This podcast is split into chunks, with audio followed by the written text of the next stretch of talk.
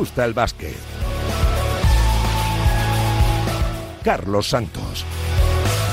Y Dani López y Víctor eh, Palmeiro en la parte técnica haciendo que esta próxima hora de radio suene a la perfección. Saludos, ¿qué tal? ¿Cómo estáis? Muy buenas. Bienvenidos una semana más a Nos gusta el eh, básquet. Notición en el baloncesto español. Jorge Garbajosa va a dejar en los próximos días y semanas la presidencia de la federación para presentarse a dirigir FIBA Europa, una candidatura con bastantes visos de prosperar, tendrá de rival al presidente de la Federación eh, Francesa, pero es la noticia, la salida en las próximas semanas de Jorge Garbajosa de la Federación para presidir a partir de mayo FIBA Europa, una salida que se producirá en el año del centenario de la federación y en un 2023 plagado de retos con la organización del Campeonato del Mundo Sub-19 femenino de Madrid el próximo mes de julio, con el Campeonato de Europa eh, femenino a partir del mes de junio en Israel y Eslovenia, con el torneo del centenario de la federación, con Eslovenia y con Estados Unidos jugando en Málaga contra España el próximo mes de agosto y con ese fin de fiesta a partir del 25 de agosto en el Campeonato del Mundo, en el que España defiende título y para el que todavía no sabemos ni sede ni los primeros rivales hasta el 29 de abril. Es un bombazo sin duda la salida de un Garbajosa que acababa mandato en el año 2024 justo igual que Sergio Escariolo en año olímpico y que seguramente deje su puesto a Elisa Aguilar, una persona de su máxima confianza, una persona fuerte de la federación y que es la actual directora de competiciones de la federación sería la presidenta interina hasta que el próximo año, coincidiendo con los Juegos de París, se celebraran nuevas elecciones a la presidencia de la federación. Es la noticia con la que arranca el mundo del baloncesto en esta semana que nos ha dejado uno de los batacazos más sonados de los últimos años en el mundo del baloncesto. Un mundial, el de este año, que no contará con su subcampeona, Argentina, con todo a favor, jugando en Mar del Plata, con la incorporación de Campazo, de la Provítola, de Gavidec el equipo de Prigioni se la pegó contra Dominicana y no estará 41 años después en un campeonato del mundo. A lo largo de, de la clasificación eh, también hemos cometido algunos errores y no solo es este, ¿no? Así que obviamente yo en esta posición asumo toda la responsabilidad. Los chicos intentaron todo y nos quedamos cortos. Nos quedamos cortos, así que ahora, eh, bueno, nada, a masticar este sabor amargo para nosotros como selección argentina no estar en un mundial es, eh, un golpe muy duro. Eh, y bueno, es lo que hay. Se gana. Estuvimos pasando momentos muy buenos la selección y, este es un momento duro. Así que lo tenemos que, que afrontar como siempre, como, como hacemos todo, las cosas buenas en grupo y las cosas malas también. Pero repito que yo asumo obviamente toda la responsabilidad. Difícil trance el de Argentina, la vigente subcampeona del mundo, la campeona de América, que no solo se va a quedar fuera del Mundial, sino que tiene muy difícil también jugar los Juegos Olímpicos de París. Tendría que disputar un pre-preolímpico contra ocho selecciones, ganarlo y después en los días anteriores a los Juegos ganar otro preolímpico para estar en esa cita de París. No es imposible, pero sí se antoja muy complicado, con lágrimas en los ojos y siendo absolutamente sincero el capitán en esta ventana, uno de los importantes de Argentina, Facundo Campazo. Calentura, eh, es una verga. Perdón, pero es una cagada porque no jugamos bien. Hay que darle mérito a Dominicana que hizo un partidazo. Eh, mérito de ellos que nos supieron defender bien. Nosotros no pudimos sacar ventaja, nos secamos por momentos. Hicimos por ahí muchas veces un juego muy evidente. Eh, pero bueno, nada, ahora hay que estar más unido que nunca y seguir trabajando, no, no queda otra. Eh, es esa la sensación, es, mala, es fea, eh, es, una cagada, pero bueno, prefiero estar con mis hermanos acá sintiendo esta sensación de mierda antes que estar en otro lugar. Así que. Contundente el mensaje del jugador de Estrella Roja que por cierto podrá debutar esta semana con eh, su nuevo equipo. La tristeza de Argentina y la sonrisa de Serbia, la última selección en conseguir el billete, lo hacía este lunes en una semana que nos ha dejado también historias preciosas, como la de Sudán del Sur, el país más pequeño del mundo que va a disputar sus primero, uh, su primer mundial, como Cabo Verde, dirigidos por uh, Tavares, que se cogió un avión, eh, se lo pagó de su bolsillo para poder estar en esa última ventana con su selección después del duelo del eh, Real Madrid ante el Zalgiris y también con Georgia, que hizo historia al clasificarse también por primera vez para un eh, campeonato del mundo. La eliminación de Argentina pone todavía en más valor el trabajo de España, que afrontó la última ventana con eh, nada en juego, con eh, solo el honor y mantener el número uno en el ranking en, disputa y que volvió a dar una lección de competitividad y compromiso. Se ganó de forma contundente a Islandia, se perdió contra Italia, pero se aprovechó para dar minutos a jóvenes talentos y a jugadores que pueden estar en dinámica de selección en los próximos meses. Así valora esta última ventana el seleccionador Sergio Scariolo.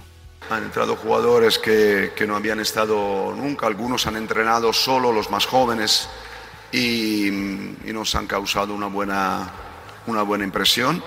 Otros llevaban tiempo sin venir y, ha sido bueno mantenerlos eh, vinculados porque están haciendo todo considerar una buena temporada en sus clubes. A nivel de voluntad, a nivel de, de esfuerzo ha sido útil, desde luego. Luego las consideraciones individuales obviamente las haremos en nuestro foro interno, pero creo que que un partido disputado y competido, igualado, siempre te da elementos para reflexionar. No definitivo, porque como hemos dicho, ha sido básicamente un amistoso. Hay que tomarlo por, por, lo que es, pero seguramente tendremos datos nuevos para, para incorporar. Y de las reflexiones de Escariolo a las de dos campeones de Europa que han liderado a la selección en estas ventanas, el base de Unicaja Alberto Díaz y el alero del Juventud Joel Parra. Que da valor al trabajo que se hace desde el día uno de, la ventana, de competición, desde años atrás, aquella concentración que, empezamos en Benavís y creo que, muestra el gran trabajo que se está haciendo por toda la federación y, bueno y poder tener unos resultados de que nos juguemos el último partido ya clasificado eh, no hay que quitarle importancia al camino. Eh, vemos que es muy complicado cada partido de las ventanas y, es para valorar muy positivamente eh, todo este trabajo y, llegar a este partido en estas condiciones. Sí, sí, sí, creo que al final la identidad de esta selección es eso, ¿no? El, carácter, el competir, cuando van las cosas bien y cuando van las cosas mal, ¿no? Entonces creo que hoy, bueno, hemos visto las dos caras del equipo, ¿no? Eh, satisfechos por todo el trabajo, no solamente por, el partido de estos dos partidos, ¿no? Sino todos los partidos que hemos hecho las ventanas todas las concentraciones, así que nada, ahora a, pensar en lo siguiente.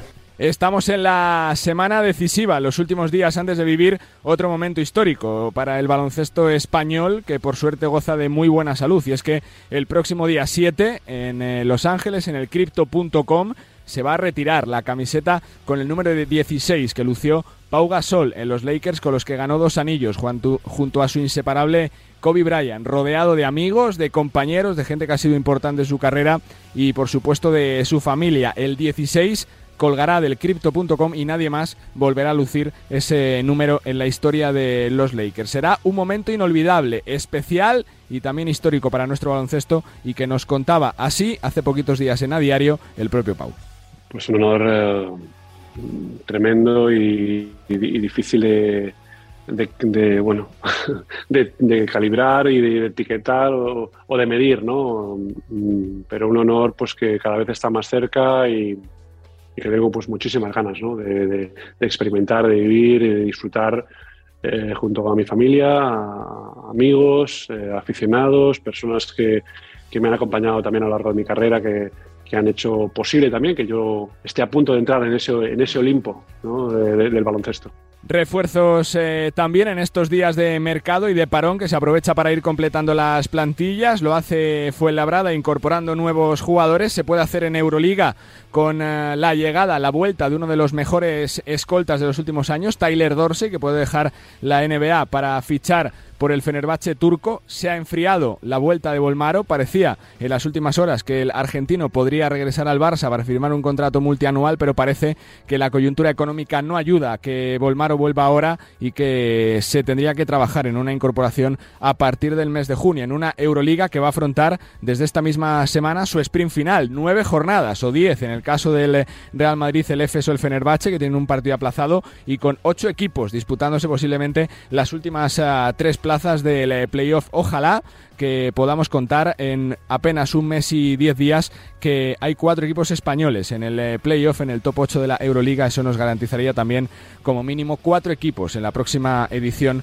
de la máxima competición continental. Una ACB que también calienta motores para su regreso con eh, el fin de fiesta en Málaga, que sigue celebrando, como no puede ser de otra forma, el eh, brillante título conquistado hace 10 días en Badalona. El baloncesto que viene cargado, como siempre, de noticias, de actualidad, de protagonistas, de nombres propios y que enseguida desgranamos. Tenemos historias muy chulas. Vamos a estar en Cabo Verde, en Dominicana y en Georgia, tres países que han hecho historia esta semana y hay que analizar y mucho las posibles consecuencias que puede tener la salida de Garbajosa de la Federación Española de Baloncesto. ¿Qué va a pasar sobre todo con Sergio Escariolo, al que se le ha relacionado mucho en las últimas eh, fechas también con el Real Madrid? Con Dani López y con Víctor Palmeiro en la técnica, arranca. Bienvenidos una semana más a Nos Gusta el Básquet.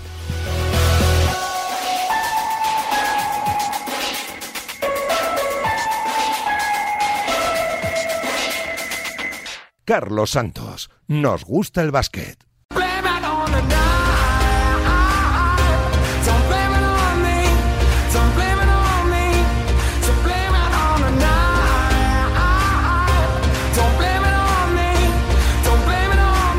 Nos gusta el básquet.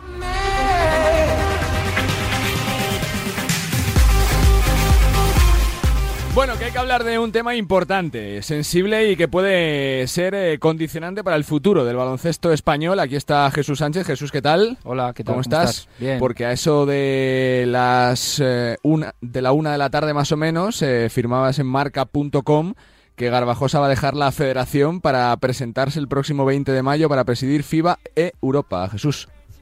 Sí, bueno, es una, es una información que llevamos trabajando semanas. Em, Jorge mm, tenía decidido presentarse a las elecciones de FIBA Europa, que son el próximo 20 de mayo.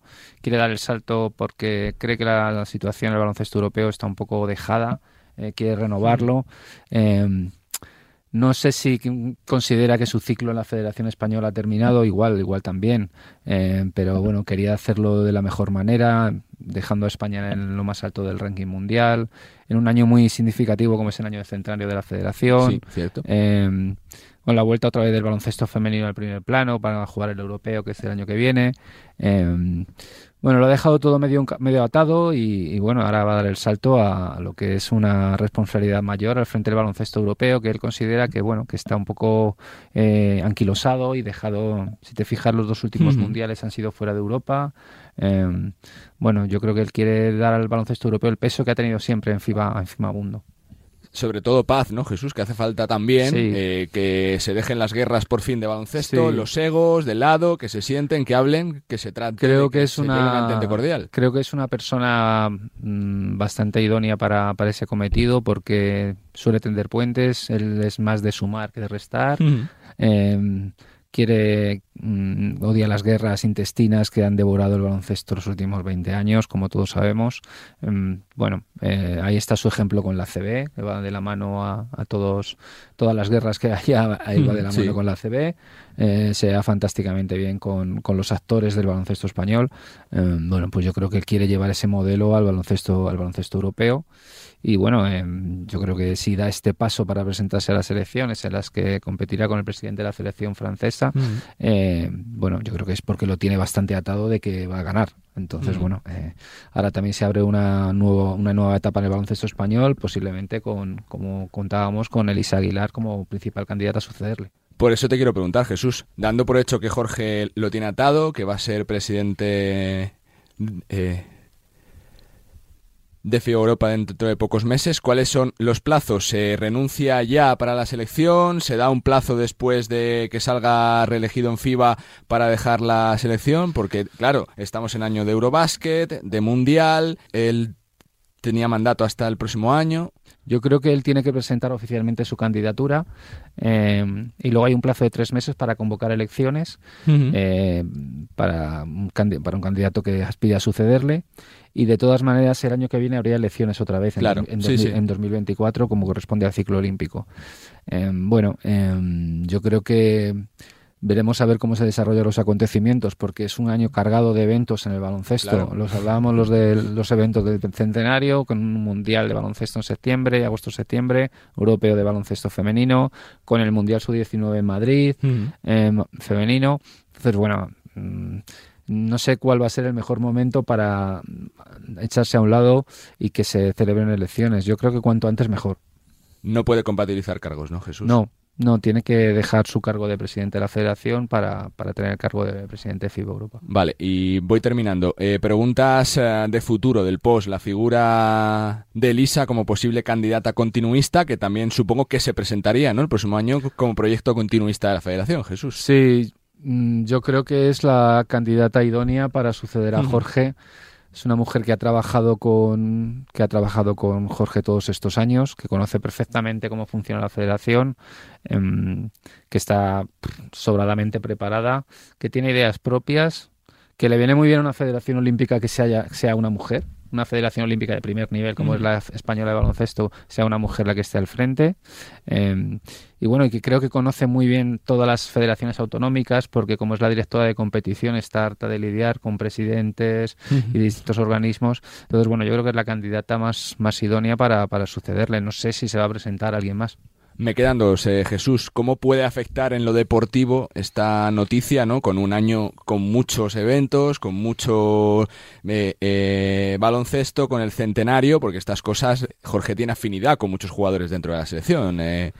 sí, es cierto, es cierto que tiene, que tiene afinidad, sobre todo yo diría que tiene afinidad de piel, por así decirlo, con Escariolo.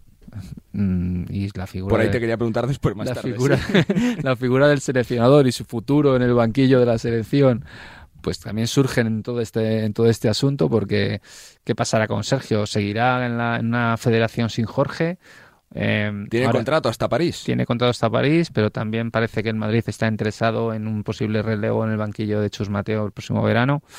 Mm, bueno, yo creo que Jorge, como sus antecesores, como Elisa, van a seguir una línea en la que las, la gente quiere ir a la selección por todo lo que se vive en la selección. Eh, es una manera de competir, es una manera de vivir, es una manera de hacer las cosas. Y yo creo que con Elisa no tiene por qué cambiar mucho la, selección, las selecciones, ni la manera de, convocar a los jugadores, ni el deseo de los jugadores de ir. Yo creo que la, apuesta de Elisa será continuista y no creo que afecte mucho en lo deportivo eh, a la selección, a los resultados de la selección. Y la pregunta, bueno, ya la has comentado un poco por encima, el futuro de Sergio Scariolo. Eh, tiene contrato hasta el próximo año, hasta París. Es un tío muy comprometido con lo que hace, muy trabajador, está plenamente convencido del proyecto de la selección, pero claro, está el Real Madrid y hay más clubes detrás que supongo que querrán eh, eh, cambiar de entrenador. Si esto le puede afectar por la afinidad personal que tiene con Garbajosa, Jesús. Sí, bueno, es cierto que si si pensáramos en, genérico en un momento para que Sergio dejara la selección, quizá ahora que Jorge va, va a dejar Ya habría sido, yo creo. Sí, va... Tras Berlín, sí, tras ya no le queda nada. Desde luego, desde luego, ir a mejor es, es, es imposible, es ganar el oro olímpico. Y creo que ganar el oro olímpico Sí, salvo que se resfríen 15 americanos es complicado. Es, muy complicado, porque si no lo hicimos en nuestra mejor época de, hmm, por generación de jugadores y por momento de, juego y por un montón de cosas, creo que va a ser complicado, aunque nunca se sabe con la selección, como todos sabemos. Pero creo que si hay un momento en el que Scariolo puede bajarse de, bajarse de esto, con todos los honores y con todo su derecho, es este. Ahora bien, Scariolo tiene contrato, es un entrenador serio, tampoco va a dejar a la selección eh, así porque sí. No valoramos que sea antes del Mundial, ¿no? Para nada, Jesús. Bueno, yo creo que todos los escenarios son posibles. La ACB levantó el veto de la incompatibilidad de cargo seleccionador-entrenador. Yo no sé Puede si ser importante eso, sí. Sí, yo no sé si, yo no sé si el Madrid como club aceptaría tener al seleccionador trabajando y que luego se incorporara en septiembre. ya le pasó, acuérdate. y fue muy mal. Mm. En un hipotético fichaje. Yo no sé si la selección aceptaría que, que su seleccionador, cuando acabara el Mundial, se fuera, dejara la selección y fuera a otro club, eh, a un año de los Juegos. Mm, bueno, hay muchas incógnitas en relación a esto por, por lo de Jorge y veremos cómo se resuelven.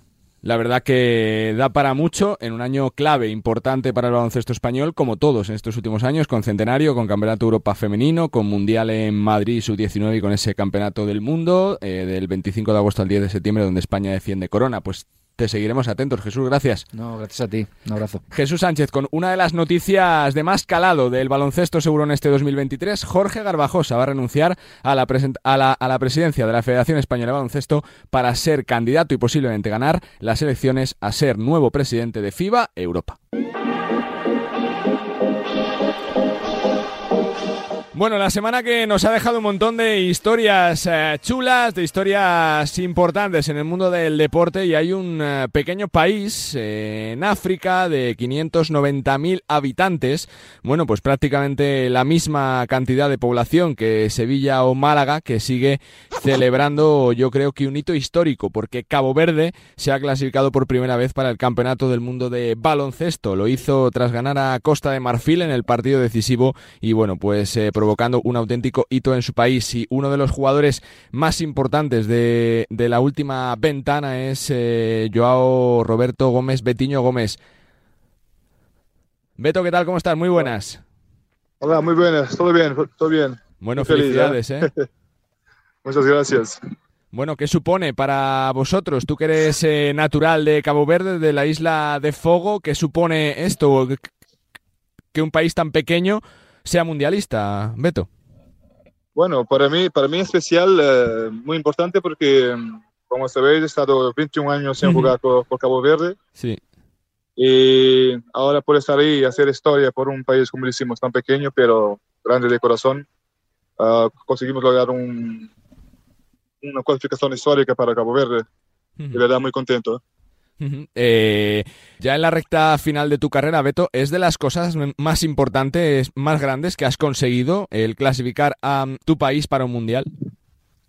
Sí, sí, lo creo que sí, porque es algo muy grande, algo que nunca había pasado antes y, bueno, como has dicho, ahora terminando mi carrera, poder ir a jugar un mundial es algo que, me hace mucha ilusión y, bueno, muy feliz por, por ese hecho.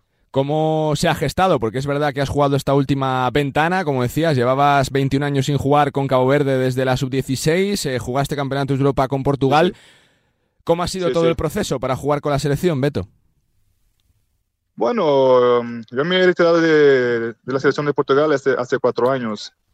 Y bueno, después de con la Federación Cabo Verdeana de Baloncestos, uh, um, descubrimos que se puede cambiar uh, después de algunos años en representar un país y conseguimos probar a, la FIBA que, yo he nacido en Cabo Verde y que he estudiado ahí, entonces lo aceptaron.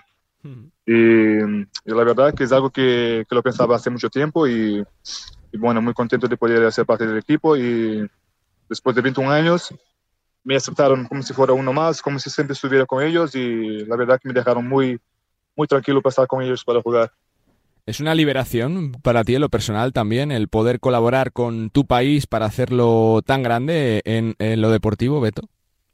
Bueno, yo no, no, lo he hecho por, por, mí, yo lo he hecho por, por Cabo Verde, porque sé como el, deporte en Cabo Verde no, no tiene mucho apoyo, ¿entiendes? Entonces lo he hecho para, para intentar cambiar la forma como, como la gente ve el deporte, eh, principalmente el baloncesto en Cabo Verde. Y creo que con, con este apuramento ah, podemos cambiar un poco la forma, la mentalidad de cómo se ve el deporte en Cabo Verde. Por eso te quiero preguntar, por el deporte, ¿cómo se vive allí? ¿Qué deporte es el más seguido? ¿El baloncesto, el fútbol? ¿Cómo se vive allí el deporte, sí, Sí, como sabemos, como en todo el mundo, ah, es fútbol, ¿no? Y en Cabo Verde no es una excepción. Entonces es, es algo que yo quiero cambiar. Como sabes, también tengo un, tengo un campus que hago con mi familia en Cabo Verde todos los veranos. Y ahora con eso del, Mundial, yo creo que va, a cambiar muchas cosas. Lo espero. Te quiero preguntar por la figura de, Tavares. ¿Cómo se ve allí en Cabo Verde, en tu país? Supongo que, el hecho de que sea jugador franquicia del, del, Real Madrid, uno de los grandes pivots eh, de Europa, es muy importante ¿no? para el deporte también. Como debes imaginar, él se, lo ven como un dios en Cabo Verde, ¿no? Pero se lo ven como, como un, ejemplo para los niños. Uh, para saber que, nada es imposible, que, cuando quieres, cuando trabajas para algo, lo puedes lograr. Hmm, eh, ¿Cómo se ha vivido esta semana en la selección, Beto? ¿Teníais un poquito de, de presión por aquello de depender de, de, vosotros para clasificaros, por gestionar un poquito esa presión que igual no es fácil también para ciertos jugadores? ¿Cómo se ha vivido esta semana allí dentro del equipo? Bueno, um, durante el, durante el, el estadio uh, ha sido normal. um, entrenamos normal y todo, pero cuando llegan los partidos, sabes, la, la ansiedad siempre viene arriba. Y em- em- empezamos el primer partido contra Guinea un poco mal, un poco nerviosos, pero um, pues seguimos manteniendo la calma y logramos la victoria. Y después con la venida de Eddie, no, nos veía a traer un poco más de serenidad y, y Eddie con su experiencia no, ha logrado que el equipo estuviera más calmo y pudiera lograr una, una victoria muy importante contra Costa de Marfil. Voy terminando, Beto. Te quiero preguntar por lo que supondrá para ti jugar un mundial. Supongo que ya que, que has estado con la selección, oye, que 100% eh, focus con el mundial, ¿no? Si se puede jugar, pues oye, que mejor, ¿no? No, sí, ah, la verdad que muy ilusionado, ¿no? Porque es algo que he hecho mucho en mi, en mi carrera, pero estar en un palco tan grande como es un mundial es algo, sabes, que ni siquiera lo imaginaba. Y ahora podría ser parte de eso, es algo es como un sueño y bueno, lo voy a disfrutar mucho y intentar terminar mi carrera con, con algo tan grande así. Ujú. Eh, otra de las noticias de la semana ha sido la clasificación de Sudán del Sur, del país más eh, pequeño y pobre del mundo, eh, como africano. Otro hito también, ¿no? Para el, para el eh, baloncesto de África, que países como Sudán también jueguen ese, Sí, sí, ese, sí. ese- ese campeonato del mundo, ¿no, Beto? Sí, sí, no, como, como lo he visto en el Instagram de algún jugador de Sudán que dicen que, que no es solo guerra, pero también hay baloncesto, hay, hay vida para alguien de, de otras cosas malas y esto que quieres mostrar que a pesar de muchos problemas de, de guerra y de todo, seguimos eh, fuertes, um, creyendo que podemos lograr algo que, que se, que se puede ser imposible. Mm, eh, la última que te hago, uno que lleva muchos años en Europa como tú, en Benfica, en la CB, en Cantabria, en Breogán, eh, en Andorra, eh, cuando echa un poquito para atrás del tiempo, ¿cuánto ha cambiado el baloncesto de África para bien en, en los últimos años? Bueno, ah, yo creo que ahora mismo se ve cada vez más, más jugadores de África jugando en, Europa, donde pueden coger mucha experiencia y lo llevan para África, y también se ve muchos entrenadores eh, europeos en África, lo que ayuda a la forma como se ve el baloncesto en África. Entonces yo creo que el, el baloncesto se, se está evolucionando mucho en África y esperemos que siga así. Pues eh, felicidades, eh, Beto, por la parte que te toca, que es mucha, eh, un papel muy importante en Muchas la gracias. selección. Felicidades para todo el país y para todos los compañeros, porque es algo realmente Vale. grande, la primera clasificación en, en la historia Sí, sí, sí. para un campeonato y que vaya todo súper bien en, en Vale, muchas, muchas gracias. Muchas gracias, un Muchas abrazo. gracias, muchas gracias. Abrazo, abrazo. Chao. Joao Roberto Correia Gómez, eh, Betiño Gómez, lo recordaréis eh, con su pasado en Cantabria, en eh, Breogán, los años también en Moraván Candorra y bueno, pues prácticamente la mayoría de su carrera en Benfica, muchos años jugando con Portugal, incluso llegó a disputar un campeonato de Europa con su selección en el año 2007 en España, pero bueno, pues 21 años después de enfundarse la camiseta de su país natal, de Cabo Verde, de la isla de Fogo, donde él nació, pues ha ayudado en esta última ventana a la selección africana a hacer historia. Se ha clasificado por primera vez para el campeonato del mundo en un eh, continente que también ha visto otro hito histórico, lo de Sudán del Sur, el país más eh, pobre del mundo, eh, prácticamente, bueno, pues también jugando ese campeonato que arrancará el próximo 25 de agosto en Filipinas, en Japón y en Indonesia. Nos gusta el básquet. Y de la alegría que vive la gente de Cabo Verde a la alegría que vive también el baloncesto georgiano. Muchos años conociendo grandes jugadores como Gio Siermadini, como Toko Schengelia, como nuestro protagonista Beka Burjanache. Y bueno, pues creo que, que es el culmen del baloncesto georgiano lo que han conseguido, que es clasificarse para el Mundial. Saludos, Beka, ¿qué tal? ¿Cómo estás? Muy buenas. Muy buenas, ¿qué tal? ¿Cómo estáis? Bueno, supongo que de- aún de subidón, ¿no, Beka?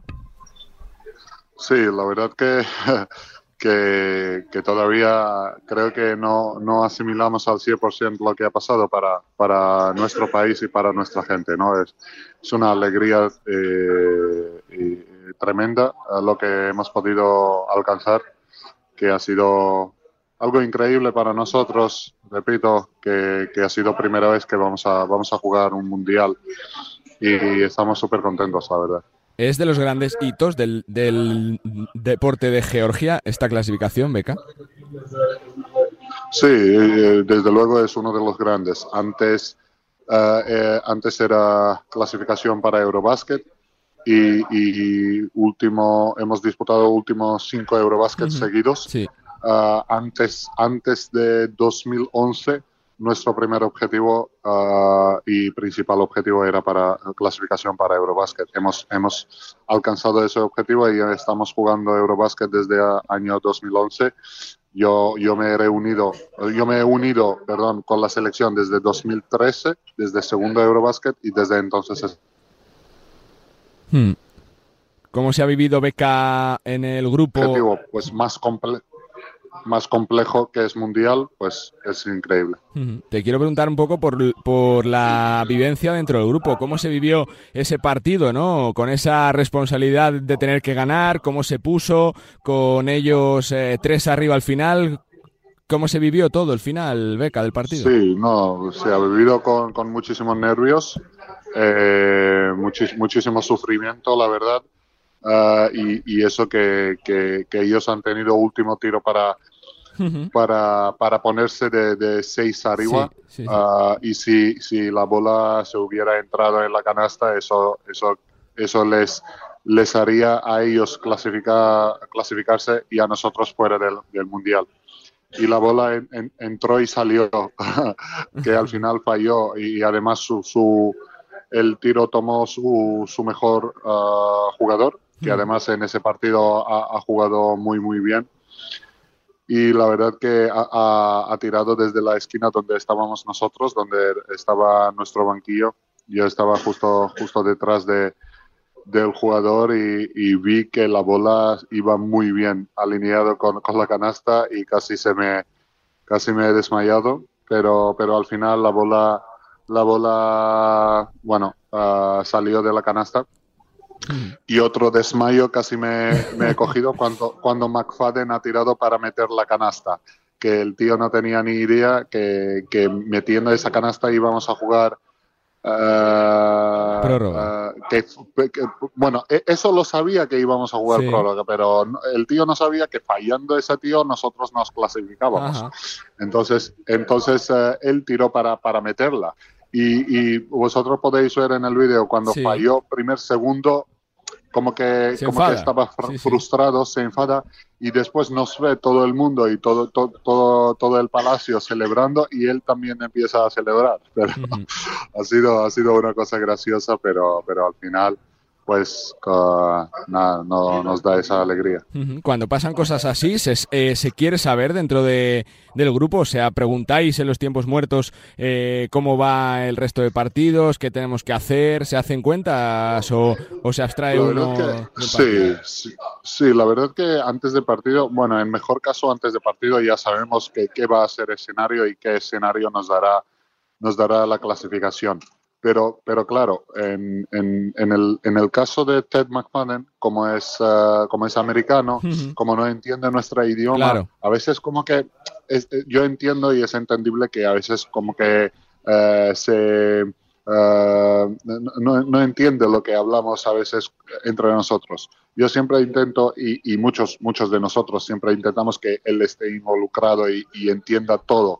Y a veces ah, a veces no a menudo hablamos entre nosotros en inglés para que él entienda también pero creo que ese, creo que ese ese ese parte se ha escapado. Y, y hablamos solo en georgiano en tiempo muerto y, y creo que él, él tampoco sabía así que pero bueno al final la cosa como terminó nosotros lo lo damos por hecho, lo, cogemos así tal y como está y ya está. Em, te quiero preguntar, eh, como georgiano, como compañero de selección por Toko Schengelia, cuando ves un jugador así, con su currículum, con su palmarés, que se coge un avión después de jugar en Italia, se va directo a Tbilisi para jugar con la selección, cuando tiene prácticamente por contrato que tiene que jugar los partidos de selección, cuando le pasó el año pasado lo que le pasó cuando fichó por CSK, uno que piensa cuando llega Toko Schengelia para jugar con el equipo, con la selección de su país.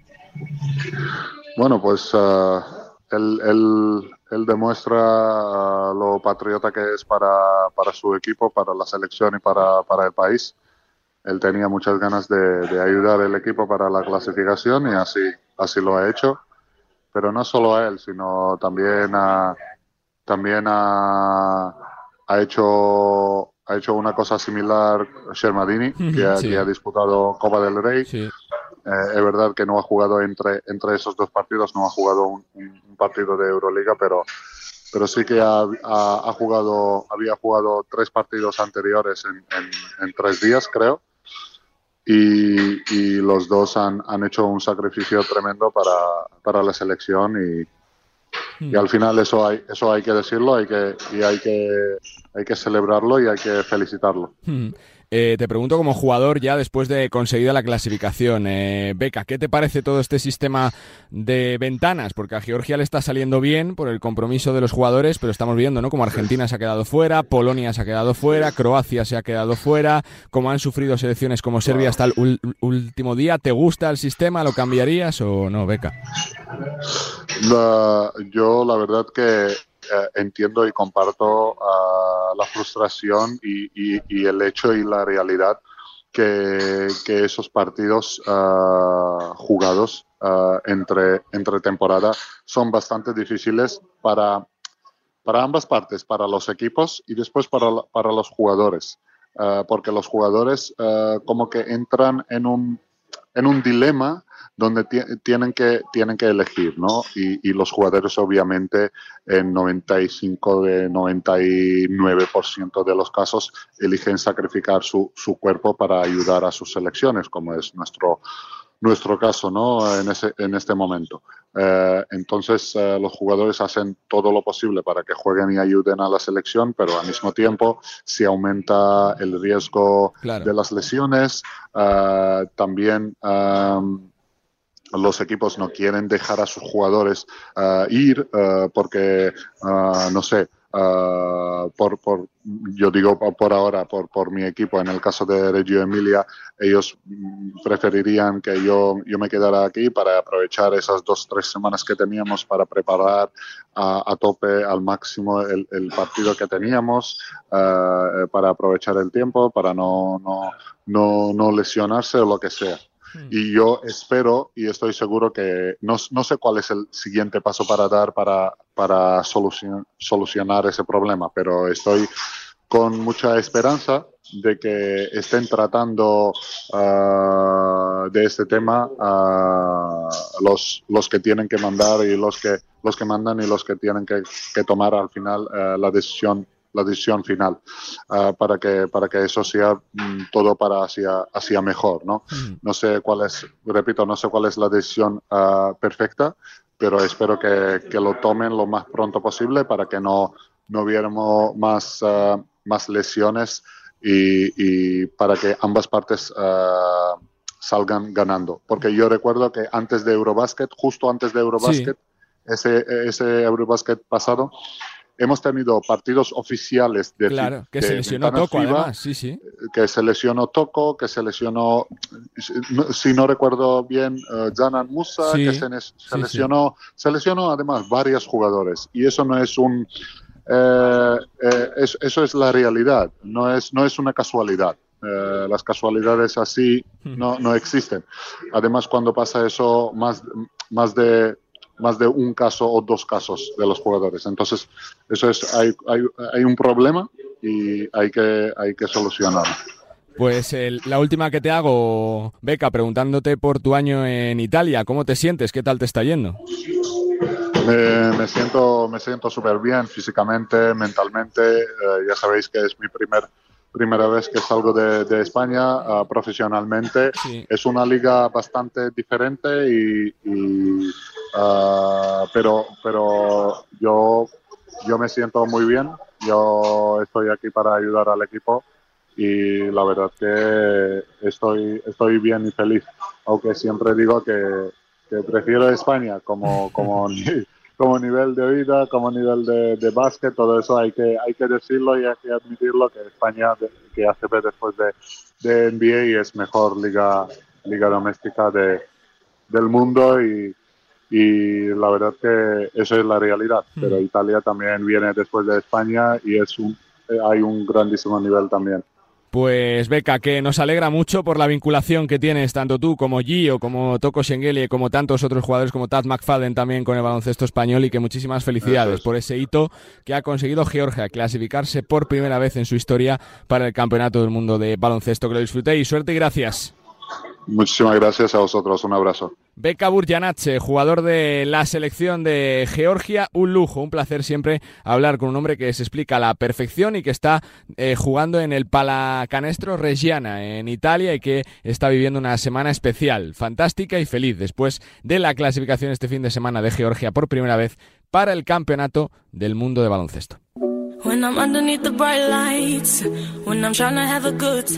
Y para completar este trío de sorpresas y de noticias positivas de cara al Mundial de Héroes, diría yo hay que hablar de República Dominicana, de una selección muy de baloncesto, una selección eh, muy de deporte que ya estuvo en el Mundial 2019 y que yo creo que ha dado el gran campanazo de estas ventanas FIBA, dejando fuera a Argentina en Mar de Plata en eh, su casa para repetir presencia en el Campeonato del Mundo. Y en ese partido jugó y realmente bien Ángel eh, Delgado, lo recordaréis como exjugador de Movistar Estudiantes de Bilbao Basket, ahora en el Pinar Carsillaca. Saludos Ángel, ¿qué tal? ¿Cómo están? Muy buenas. Muy buenas, muy buenas, todo bien, todo bien. Gracias por permitirme sintonizarme con ustedes. Dura todavía la celebración, supongo, ¿no, Ángel? Sí, sí, sí, estamos celebrando mucho porque fue una victoria que República Dominicana entera se merecía. Eh, decía el entrenador tras el partido, Néstor Che García, que él vivió la victoria contra Alemania en el Mundial de China, pero que esto lo supera. ¿Tú estás de acuerdo que es el gran triunfo de la historia? Sí, sí, sí, ahora mismo creo que es el mejor juego de la historia que, que ha tenido Dominicana porque todo, todo, todo como ha pasado. Eh, Argentina tenía su equipo completo. Eh, viajaron jugadores que no tenían el permiso y viajaron para jugar, porque sabían, nos, nos, dieron el respeto, sabían lo que valía jugar en contra de nosotros. Ya nosotros le hubiéramos ganado el primer juego y era en su casa y era algo que vida o muerte. Como era vida o muerte, todo, todo el mundo tenía que dar lo mejor de él. Entonces fue duro, duro, sí, duramos mucho estudiándolo a ellos y todo eso, y al final conseguimos la victoria. Te quiero preguntar por el partido, Ángel, porque es verdad que es un ejercicio de superación, de creer, ¿no? Porque Argentina llegaba a ganar de 16, eh, eh, creo que por el tercer cuarto, pero remontáis. Eh, ¿Se notó la presión de Argentina, los nervios? ¿Les entraron los nervios, la tensión por jugar en casa y por tener que ganar sí o sí o no? ¿Cómo fue, Ángel? No, no, no. No, no, no, no. Eh, nosotros sabíamos que no iba a ser fácil. Sabíamos desde el principio, antes del partido, que no iba a ser fácil. Argentina es el subcampeón del mundo y el campeón de América y sabíamos que iba a ser difícil. Pero nosotros siempre decíamos que la presión no la tenemos nosotros, la presión la tienen ellos. ¿Entiendes? Tienen el nombre más grande, tienen todo, tienen su equipo completo, están en su casa, están jugándose la vida o muerte prácticamente y la presión la tenían ellos. Entonces, el Che es un tremendo coach, lo dijo desde el principio que en el último cuarto tenemos que bajarlo a 7, tenemos que bajarlo a 7, quedando 5 minutos tenemos que bajarlo a 4 y así sucesivamente eh, lo fuimos haciendo, hicimos todo lo que él nos dijo y así mismo fue. nos, pusimos en la cabeza que, sí, que no pasaran de 75 puntos, que si no pasaban de 75 puntos íbamos a ganar el partido y así fue. Eh, la verdad, Ángel, hablas del entrenador. Eh, por la figura del entrenador te quiero preguntar. Por el Che García, ya os conoces, estuvo con vosotros hace años. Eh, volvió hace pocas fechas después de salir de Argentina. Es un técnico muy sentimental, ¿no? Que toca la fibra, sabe qué mensaje comunicar para motivar ¿no? al jugador, Ángel. Sí, sí, sí, sí. El Che da todo por el todo por los jugadores. Primero le brinda su amistad y todo para, para, tener muy buena relación con el jugador. Yo lo respeto mucho desde hace años y pedí a la selección que él estuviera con nosotros en este proceso y aquí está y mira la gran victoria que nos acaba de dar. Te quiero preguntar por el siguiente proceso. Será ya el Campeonato del Mundo a partir del 25 de agosto, Ángel, sin renunciar a eh, para nada, ¿no? Ya se ganó un partido en eh, China, tendréis un buen equipo si todo va bien, si las lesiones os, respetan con jugadores de la NBA para soñar también, ¿no? Con cualquier cosa, Ángel. Sí, sí, sí, hay que soñar y hay que tener mucha fe. Nosotros somos un equipo que tenemos mucha fe y creemos en Dios y sabemos que vamos a dar todo por el todo y, y a tratar de ganar la mayoría de juegos que podamos. Eh, me quedan dos preguntas para el final, Ángel. Eh, vienes de, unas semanas complicadas, juegas en el Pinar Karsillaca en Turquía, te leíamos hace poco en redes sociales cómo te comunicabas, eh, ¿no? dando gracias por el apoyo, por los ánimos, que por suerte no te ha pasado nada con el terremoto, pero supongo que son días complicados de vivir, ¿no? Son situaciones que afectan mucho lo personal también, Ángel, ¿no? Sí, sí, eso afecta mucho, a mí me afectó mucho porque ve tantas personas como murieron y todo eso y fue algo terrible, fue algo terrible y un gran susto me pasé también porque sabiendo que podía, yo podía estar en esa situación y todo eso pero gracias a Dios todo salió bien, eh, donde yo estaba no, no pasó nada y todo fue bien, todo fue bien.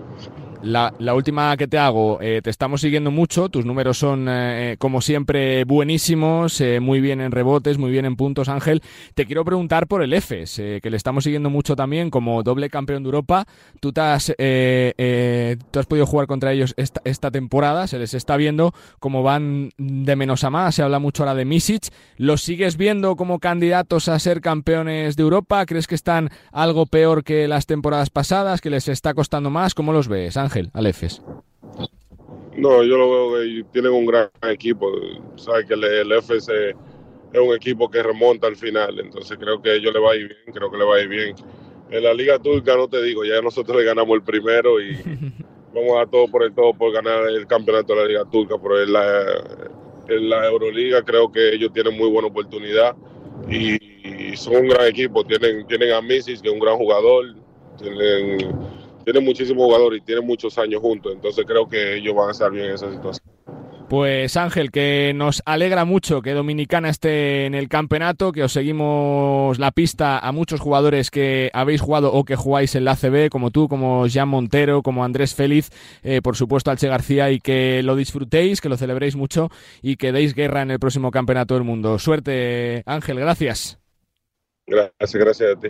Ángel eh, Delgado, pívot eh, dominicano del eh, Pinar Carsillaca, exjugador de Estudiantes y de y también de Bilbao Basket y bueno, pues que ha sido también pieza clave en este viaje, en esta última ventana con sorpresión, la caída de la subcampeona del mundo, de Argentina, que necesita un milagro o hacerlo realmente bien en un preolímpico durísimo para no quedarse también fuera de París 2024. Una derrota con consecuencias, la de Argentina, los héroes de Dominicana que lo han vuelto a hacer con Néstor Che García como entrenador, vuelven a un campeonato del mundo de baloncesto.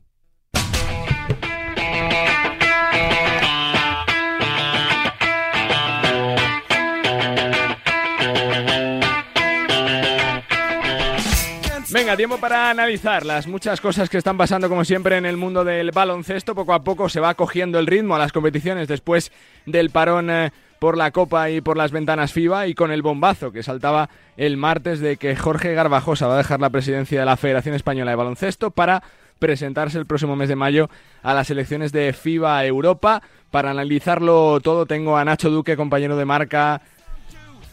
Hola Nacho, ¿cómo estás? Muy buenas. Hola, ¿cómo estás? También, también al director de Gigantes y compañero de Dazón. Saludos David Sardinero, ¿qué tal? ¿Cómo estás, David? Muy buenas. Muy buenas, ¿cómo estáis? Y también desde Dazón y desde Eurohoops, Alex Madrid. Hola Alex, ¿qué tal? ¿Cómo estás? Muy buenas. Hola, muy buenas, ¿qué tal todos?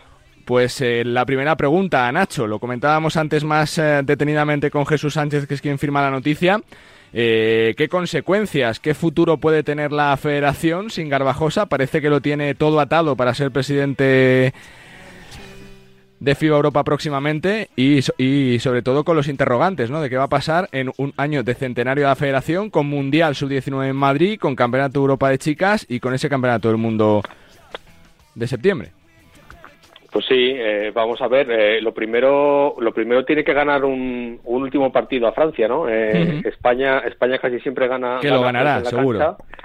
Sí, ahora tiene, tiene que ganar en los en los despachos también y si lo hace pues sí pues eh, tendría que tendría que dejar la federación y como como bien has dicho tiene tiene bastante trabajo por hacer todavía para para dejarlo todo encauzado en un año tan especial como es el como es el del centenario eh, surgen muchas dudas eh, sobre sobre esto porque claro pues quién se va a hacer cargo de la de la federación. Parece que la línea continuista sería Elisa Aguilar, que últimamente en los últimos años ha tenido bastante más, más protagonismo y más visibilidad, acudiendo a actos, hablando en público. Parece que, parece que Jorge, eh, no sé si ha ido preparando el camino, pero, pero así lo parece.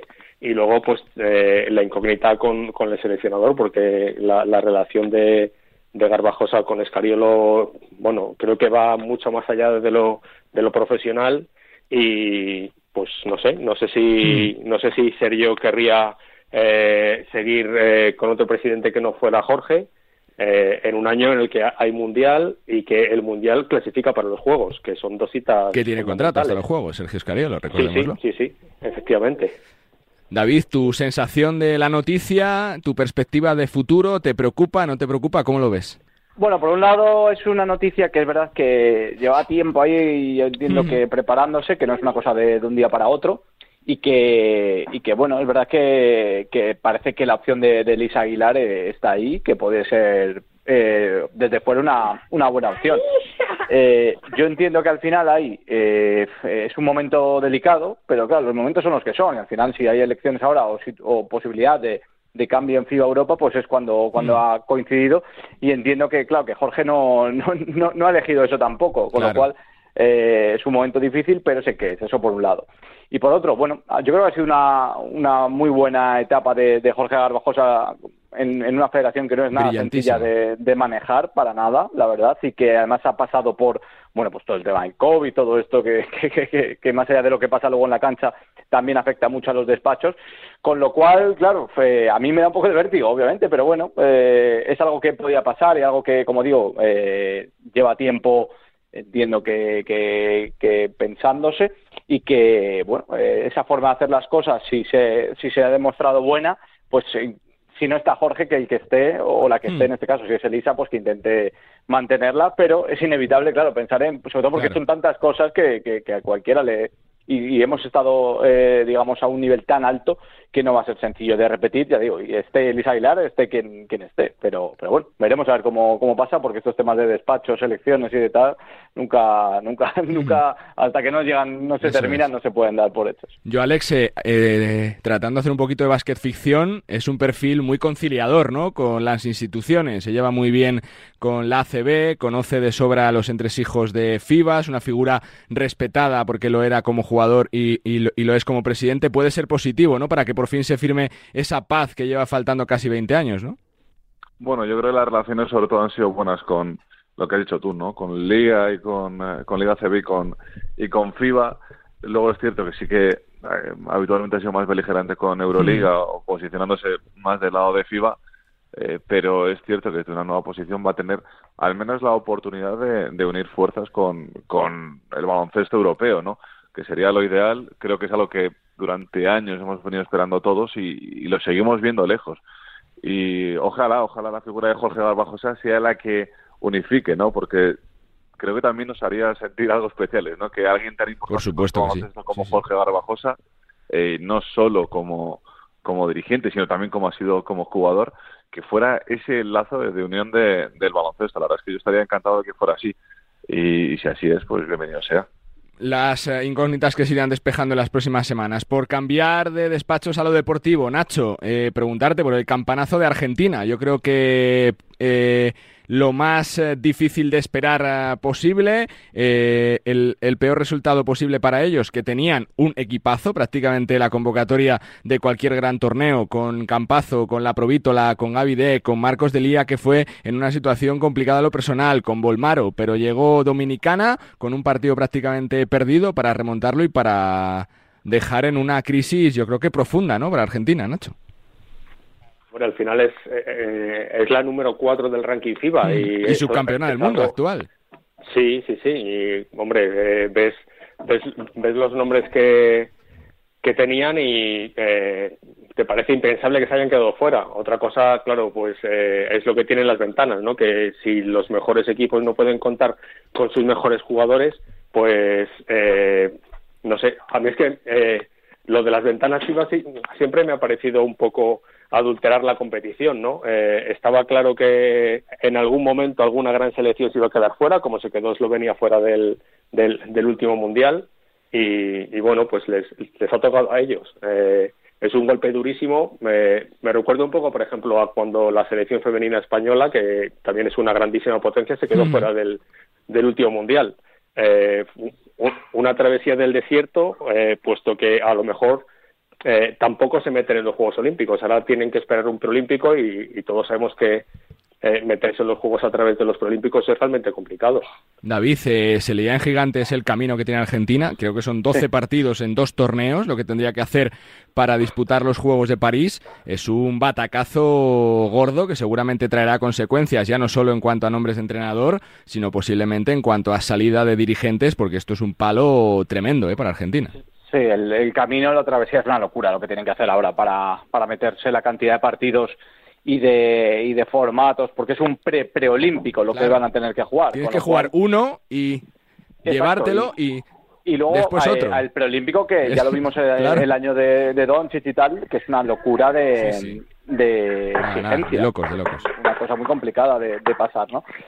Y bueno, pues eh, yo entiendo, ayer le, escuchaba a Escola eh, cargar contra un poco contra dirigentes. Contra Fabián Morro, sí, el presidente. Exacto, porque hay una parte ahí que desde aquí quizás no conocemos en profundidad, pero sí que suele ir acompañado, ¿no? Este tipo de situaciones, de, de etapas y de problemas suelen tener raíces más profundas y por eso, mira, con todo lo que hablamos ahora de, de Galvajosa y de nuestra federación, eh, pues comparando con cómo están otras federaciones, o fíjate cómo, bueno, problemas ha habido en todas, ¿no? Pero eh, ahora en este caso la nuestra está mucho más eh, tranquila y bueno, pues vamos a ver qué, qué puede pasar. También el tema de los banquillos yo creo que no ha ayudado y a veces, bueno, pues parece que eh, restamos importancia a todos estos conceptos de proyecto, de continuidad, de todo esto y parece que con poner a tres jugadores eh, cualquier cosa funciona y vemos con ejemplos como esto que no es tan fácil, ¿no? Así que bueno, vamos a ver por dónde va Argentina, pero sí, sí, el tema de los juegos eh, viendo cualquiera un poco el, cómo tiene el,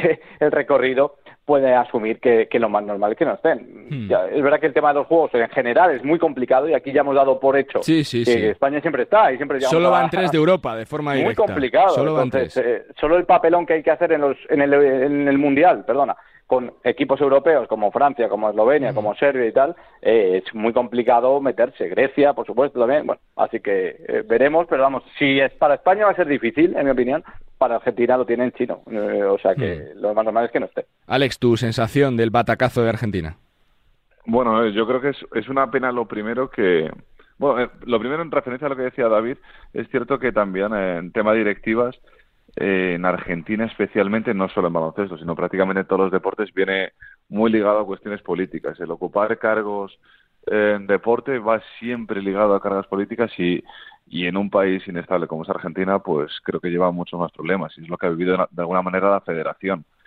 Y, y en cuanto a la, la clasificación, bueno, en este caso la no clasificación de Argentina, eh, creo que también es preocupante para FIBA porque es cierto que el modelo de ventanas es atractivo para selecciones nivel medio-bajo porque pueden ver la oportunidad, hemos visto a Georgia de meterse Mm. en un o Cabo Verde, ¿no? Que nos ha sorprendido a todos mucho que esté en un, en un mundo básquet, pero es cierto que para esas selecciones que tienen, por ejemplo, mucho jugador NBA o mucho jugador en Euroliga, en realidad es un problema. Esas selecciones que Claro. eh, tienen un desierto en ese nivel medio se meten en un problema y al final, eh, lo decía Nacho, Eslovenia se perdió el último mundial siendo campeona de Europa y ahora el campeón de la se va a perder el, el mundial de Filipinas y Japón. Así que eh, no sé hasta qué punto FIBA tiene que estar contenta con el sistema de selecciones. Es bien, es cierto que eh, pues lo que te decía favorece a un nivel medio o selecciones como España ha ayudado a que gane el Eurobásquet a partir de las ventanas, pero también te quedas sin grandes selecciones. Turquía, por ejemplo, se me ocurre también hay grandes Ujú. estrellas de NBA que no van a estar. Eh, creo que tiene que comparar FIBA, tiene que ver FIBA si realmente le compensa el perder a grandes jugadores a cambio de que eh, selecciones que están en, en ascenso eh, estén dentro de los grandes eventos. Y el último tema que os saco encima de la mesa, Nacho, la- la clasificación de la Euro, Euroliga. Eh, se cierra plazo de, de, fichajes este miércoles a las 6 de la tarde. Parece que Volmaron no va a regresar al Barça pese a los rumores hace un par de días. Quien se iba a fichar es Tyler Dorsey por Fenerbahce, más allá de algún otro fichaje más que se pueda producir. A ver qué pasa con Misic, porque decía su entrenador el otro día que puede perderse lo que resta de temporada. No sé cuál es tu perspectiva. Eh, si tienes tus ocho en la cabeza, si esto va cambiando semana a semana, ¿cómo lo ves?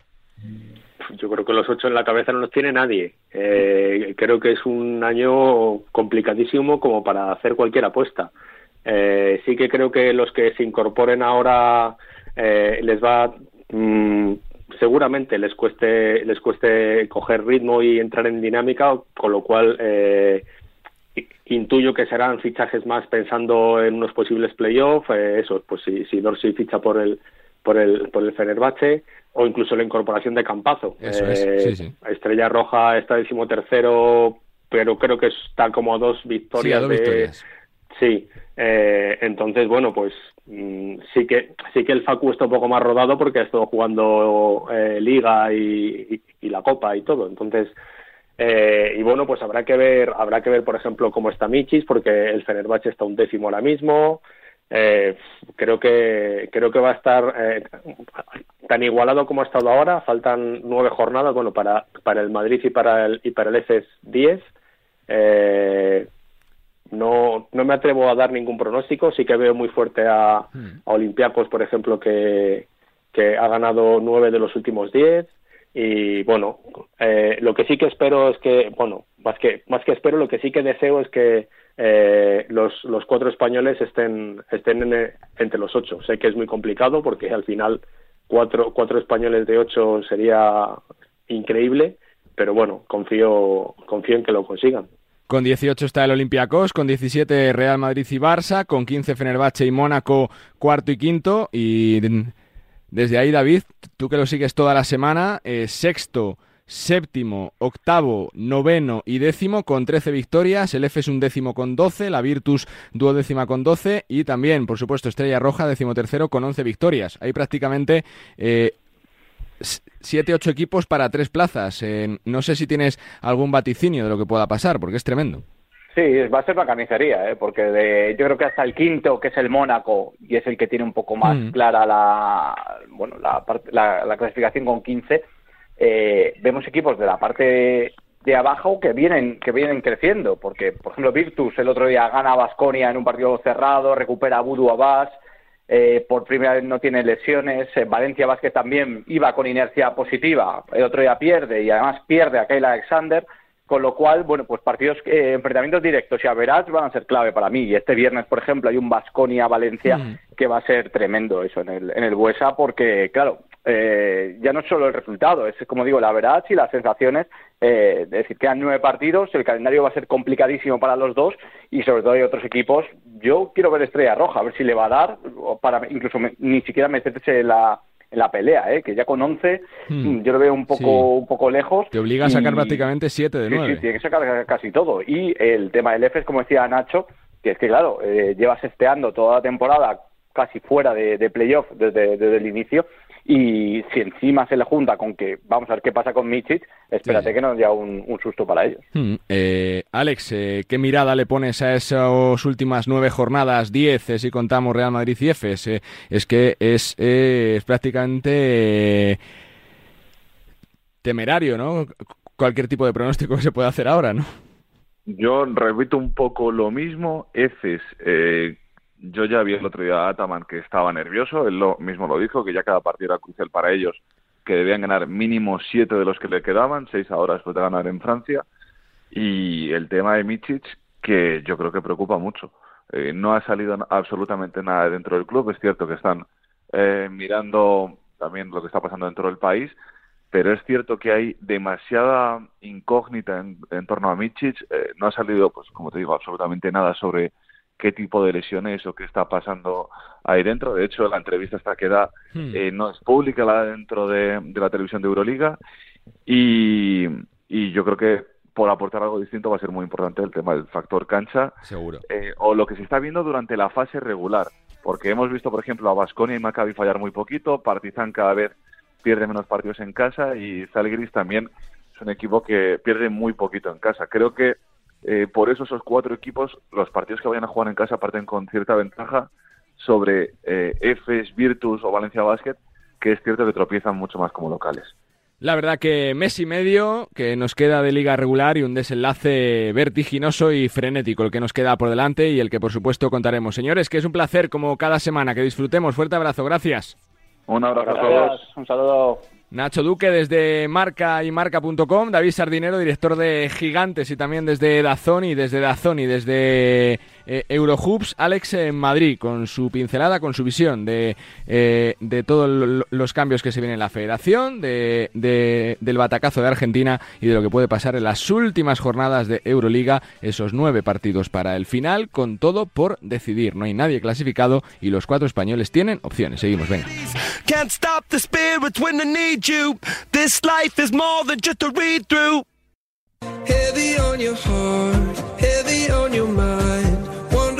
Bueno, pues la parte final de este programa va para hablar de la NBA, que también va recuperando el pulso y la actividad después del All-Star y preparándose también para unos días de gala para el baloncesto español. El próximo 7 de marzo se retira la camiseta en el Staples de Pau Gasol y hay muchos temas que comentar sobre la mesa con eh, nuestro Antonio Sánchez. Hola Antonio, ¿qué tal? ¿Cómo están? Muy buenas. Hola Charlie, muy buenas. Compañero de Movistar Plus, cada noche ahí les seguimos en las retransmisiones de la mejor liga del mundo, Antonio, una liga pues en la que se ha roto parece LeBron James, ¿no? A ver qué, qué alcance tiene su lesión, se le veía salir cojeando ese partido contra Dallas, lo terminó, pero parece que la franquicia ha actualizado su estado médico y sin fecha de vuelta, LeBron James. Exactamente, ¿no? Eh, después de ese partido, bueno, el, de los mejores de la temporada, por lo menos en cuanto a resultado, en cuanto a actitud, esa remontada por 27 puntos, que es la, la, más grande de la temporada de la NBA, que daba, pues yo creo que pues una imagen realmente buena, ¿no? De estos de estos Lakers, decir, bueno, por fin parece que van por un, buena eh, por un buen camino, el tiempo que les quedaba era suficiente como para meterse en playoffs, pero eh, esa ese final de partido que ha tenido con molestias en el pie, en principio no parecía tan importante, de hecho acabó el partido, LeBron James pero fue como tú has dicho, ¿no? Al, mm. al, tiempo que iban pasando las horas, las noticias cada vez eran más y mismo pues hay bueno, pues bastante oscuridad acerca de cuál es el, el, futuro inmediato, por lo menos. Se habla de, de semanas en plural, entonces eso puede conllevar seriamente que se pueda perder lo que resta de, de partidos para lugar y el que se puede para Lakers, Porque condiciona todo, ¿no, Antonio? La figura de LeBron condiciona todo, porque es verdad que Lakers se ha reforzado muy bien con Vanderbilt, como con Beasley, con Danger Russell. Parece que, que Davis poco a poco va volviendo, pero LeBron James es el jugador franquicia y quien te lo condiciona todo. Ah, totalmente. O sí, lo que estás comentando aunque los Lakers todavía estaban lejos eh, del nivel que puedan o que se pueda esperar, pero era bueno pues, eh, abrir las ventanas, había marchado eh, Russell Westbrook que no no terminaba de, encajar en ese en ese sistema, eh, estaba mucho más compensado el equipo, jugadores que realmente necesitaban, no como ha ocurrido otra vez, es que eran eran eran piezas casi de, de, museo, ¿no? Eh, más nombre que otra cosa, ahora no, realmente ha llegado, no son All-Star, pero sí eran jugadores, pues lo que has comentado tú, con Daniel Russell, con con Vanderbilt, jugadores eh, realmente que pueden ayudar, Malik Beasley, que pueden ayudar mucho al, equipo, por supuesto con dos superestrellas como Anthony Davis y sobre todo LeBron. Eh, mm. Le veo mucho más, evidentemente que no es mi opinión, es una opinión de mucha gente, capaz de tirar del carro a LeBron que el propio Anthony Davis. Entonces el hecho de que no esté LeBron es un problema muy serio porque estaba muy cerquita. La verdad, Lakers ahora sí que estaba muy cerca de puestos de play-in y no demasiado lejos de, de playoff. Decía el otro día LeBron que dice, tengo los 23 partidos hace dos o tres eh, partidos antes de la lesión más importantes de mi carrera, porque él no se quería perder por segundo año consecutivo su presencia en playoffs y ahora pues eh, corre serio serio riesgo de que no solamente él, sino el equipo eh, vaya a estar presente en la, en la postemporada.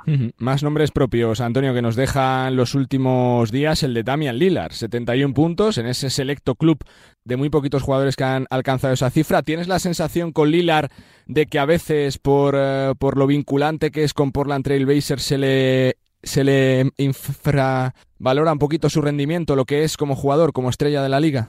Totalmente, pero no solamente ahora, ahora se le valora un poquito más, pero si recuerda, eh, recuerda a la gente sobre todo, eh, le costó muchísimo el ser valorado, el, el, que le llamaran para, para, para ser All-Star, el tener un estatus importante en la liga le costó mucho y ya por fin que ha, conseguido ese estatus, el problema es que no le acompaña el equipo.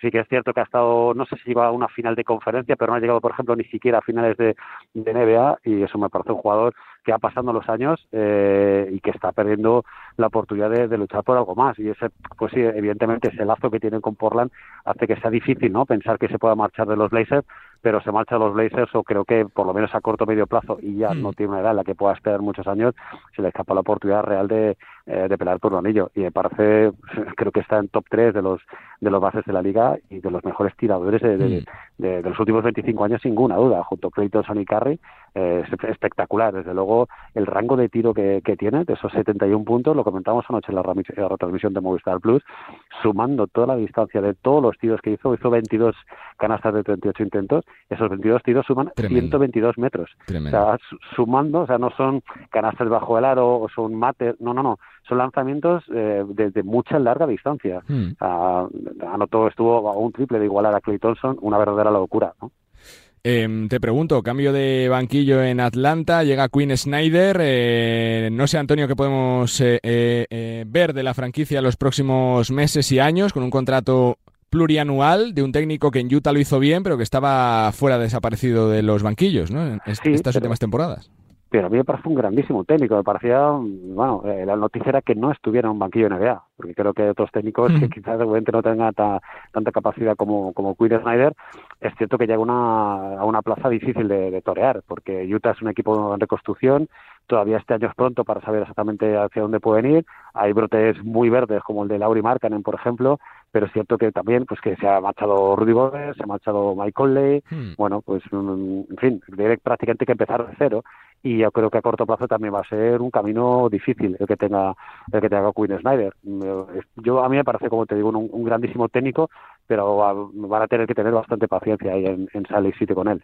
Y la última que te hago, llevamos prácticamente un mes eh, desde ese mega traspaso que llevó a Kyrie Irving a Dallas Mavericks, coincidiendo esta semana con el 24 cumpleaños de Luka Doncic. ¿Qué te parece las primeras semanas de la dupla Irving-Doncic? ¿Es lo que necesitaba Dallas? ¿Con esto no les da para competir? Si les da, ¿cómo lo ves?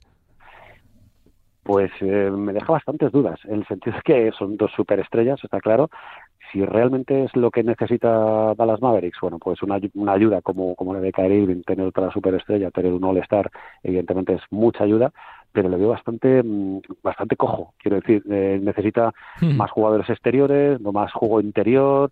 El otro día con Lakers, evidentemente no es un único partido y no todos los días pasa. De hecho, es la primera vez de la temporada que se remonta esa cantidad de, de puntos. Pero sí que he tenido la oportunidad de incluso hasta de poder narrar algún partido de, de, los maps esta, esta temporada desde que está desde la llegada de Kyrie Irving y le veo un equipo muy regular, ¿no? un equipo que, hmm. que puede tener problemas eh, a la hora pues eso de buscar sobre todo el lanzamiento exterior son jugadores bastante eh, en defensa sufren mucho porque son muy buenos pero evidentemente falta eh, se ha marchado uh, se han marchado jugadores importantes a la hora de que hagan piña para poder, eh, bueno, para que ser, para ser el bloque que necesita Dallas Mavericks realmente para ser un equipo que aspire realmente al anillo. Y claro, tiene además el, el precedente de la temporada pasada, el, tope, el que llegó a la final de, conferencia y eso va a ser muy difícil, siquiera que lo puedan eh, eh, repetir, ¿no? insisto que creo que le falta al margen de Kyrie Irving piezas segundas unidades que puedan hacer equipo para, para que este, para que la franquicia de los Mavs pueda realmente ser una, un aspirante al anillo de verdad.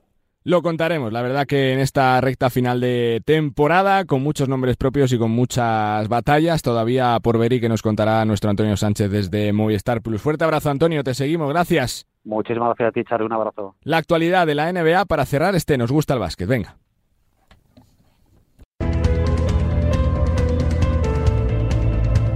Pues con Antonio Sánchez ponemos la mejor guinda posible a este Nos gusta el básquet de héroes, de jugadores que han hecho historia y de países que celebran una clasificación histórica para un mundial, como Cabo Verde, como Georgia y como República Dominicana, que ha protagonizado uno de los bombazos más sonados en los últimos tiempos en el mundo del baloncesto. Y con esa noticia que va a dar que hablar mucho en las próximas semanas, la marcha, la salida de Jorge Garbajosa de la Federación para presentarse a la presidencia de FIBA Europa contra el presidente de la Federación Francesa. Con muchos retos todavía en el año del centenario y con el agradecimiento, pase lo que pase, del trabajo de estos casi siete años al frente de la Federación, con éxitos deportivos yo creo que inigualables, Campeonato del Mundo del 2019, Eurobásquet de 2022, el número uno en el ranking, también con éxitos en, eh, en femenino y sobre todo en el básquet de formación, demostrando que el baloncesto español tiene presente y sobre todo tiene mucho futuro. Como futuro tiene este espacio y futuro tiene